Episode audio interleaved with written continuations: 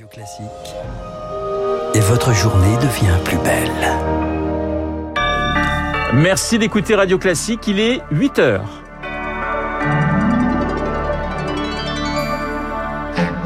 La matinale de Radio Classique avec Renaud Blanc. Emmanuel Macron poursuit sa médiation dans la crise ukrainienne. Il sera à Kiev aujourd'hui. Hier, son face-à-face avec Vladimir Poutine a duré plus de 5 heures à Moscou. Masque, dépistage, quelles sont les pistes du nouveau protocole sanitaire à l'école? Un assouplissement se dessine après les vacances scolaires. Et puis, c'est le point noir de la reprise économique post-Covid. Le déficit commercial de la France s'annonce une nouvelle fois record et cela fait 20 ans que ça dure. Radio Classique. Et le journal de 8 heures nous est présenté par Lucille Bréau. Bonjour Lucille. Bonjour Renaud, bonjour à tous. Après Moscou, direction l'Ukraine pour Emmanuel Macron. Deuxième étape de son exercice de haute voltige diplomatique. Le chef de l'État doit atterrir à Kiev à 11h30.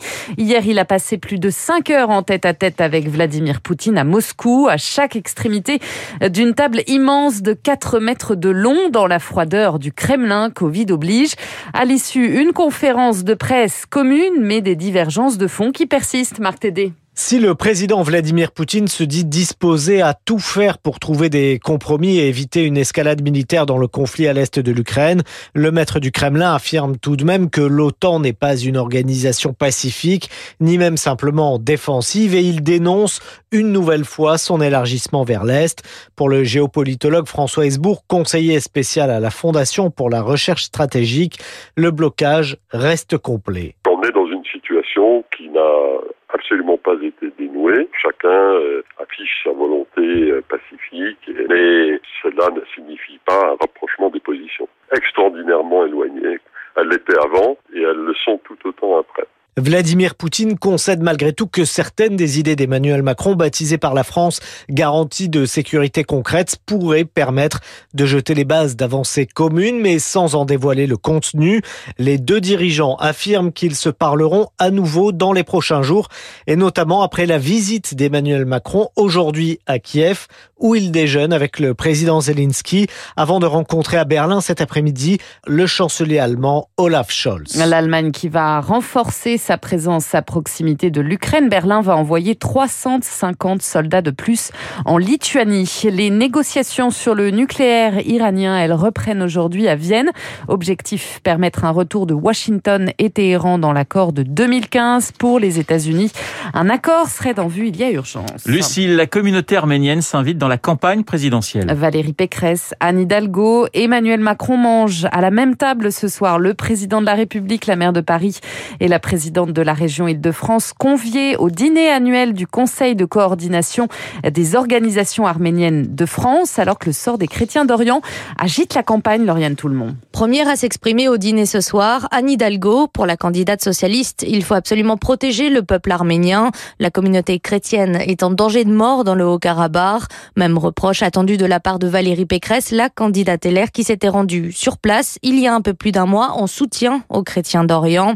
Un thème récurrente campagne pour séduire l'électorat conservateur. L'enjeu n'a pas échappé à Emmanuel Macron qui vient défendre son bilan. Hier encore, il a annoncé la libération de huit prisonniers arméniens, mais il avait promis d'en faire bien plus, lui rappellera Arat Oranian, le coprésident du Conseil de coordination des organisations arméniennes de France. En dehors des premiers mots d'Emmanuel Macron, euh, tout cela a été suivi euh, malheureusement d'actes concrets. La France n'est pas une ONG, qu'elle nous soutienne, qu'elle prenne des positions sur ce combat euh, totalement inégal on est face à un peuple qui est en train de crever quand même. Et hasard du calendrier chargé de symboles, cette année, la commémoration du génocide arménien tombera un 24 avril, jour du second tour de l'élection présidentielle. Lauriane, tout le monde sur le front du Covid. Le nombre de malades en soins critiques reste stable. Les contaminations, elles, continuent de baisser avec 237 000 cas quotidiens en moyenne sur les sept derniers jours. Vous écoutez Radio Classique, il est 8h04. Lucille, à l'école, un protocole sanitaire bientôt assoupli. Et oui, peut-être dès le 21 février, au retour des congés de la première zone, une réunion est prévue aujourd'hui entre les syndicats et les ministères de la Santé et de l'Éducation. Le point sur les pistes avec Azaïs Perronin. En premier lieu, la politique de dépistage, particulièrement contraignante. Alors que trois autotests étaient jusqu'à présent nécessaires pour le retour en classe des élèves cas contact, on peut imaginer passer à deux, a prudemment concédé Jean-Michel Blanquer. Le ministre de l'Éducation a également laissé entendre un allègement des contraintes sur la pratique sportive.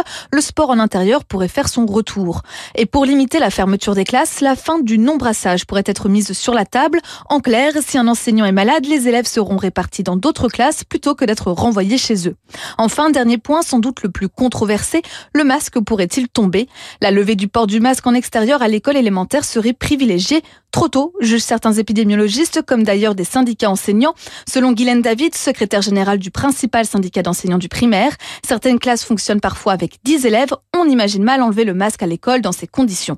Prudence devrait donc encore rester le maître mot. Azaïs Perronin, en bref, une enquête ouverte après des menaces de mort contre la journaliste de M6, Ophélie Meunier, la présentatrice de l'émission Zone Interdite, vit sous protection policière après la diffusion d'un reportage sur la montée de l'islam radical, notamment à Roubaix. C'était le 23 janvier. Une nouvelle plainte déposée contre Orpea pour faux et usage de faux. Information ce matin de nos confrères de France Info. Elle émane de deux aides-soignantes. Elles accusent le groupe d'avoir utilisé leur nom pour multiplier des embauches abusives en CDD alors qu'elles n'y travaillaient pas. Et puis le déficit commercial, Lucille, maillon faible de l'économie. Le commerce extérieur tricolore va mal. Cela fait même 20 ans que ça dure, que la France n'a pas affiché d'excédent commercial. Les chiffres de 2021 seront connus à 8h45. Le déficit devrait dépasser allègrement les 75 milliards d'euros et la pandémie n'a fait qu'aggraver une tendance de fond, Eric Kioch. France, nous vendons peu et importons presque tout, du textile à l'énergie. En cause 30 ans de réduction des capacités industrielles, le secteur ne pèse plus que 10% du PIB. Denis Ferrand, directeur de Rexecode. On s'est rendu compte qu'il y avait une incapacité désormais à produire. C'est bien un phénomène qui concerne toutes les activités, tout simplement parce que nous n'avions plus les unités de production sur le territoire. Et la crise Covid a pesé sur les importations. Avec des productions mondiales au ralenti, métaux, grains, semi-conducteurs se sont négociés à prix d'or.